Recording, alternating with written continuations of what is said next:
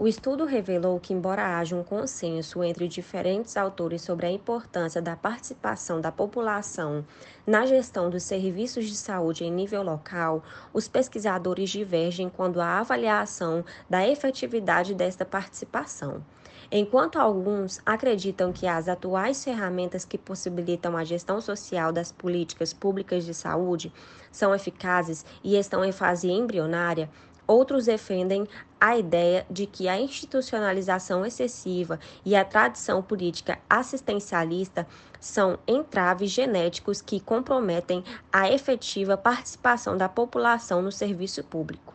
Apesar de muito ter sido feito no sentido da democratização das políticas de saúde no Brasil, no que diz a respeito à legislação,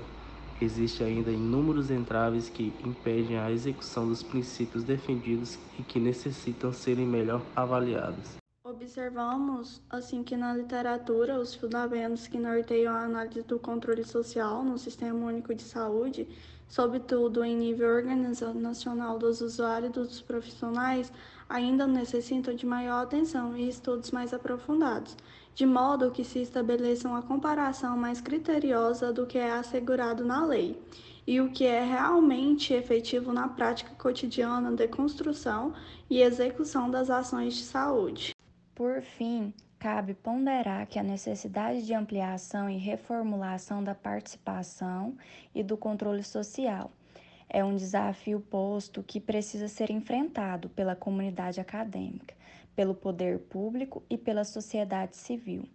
enquanto elementos indispensáveis para a cidadania na conquista de melhores condições de saúde e qualidade de vida da população.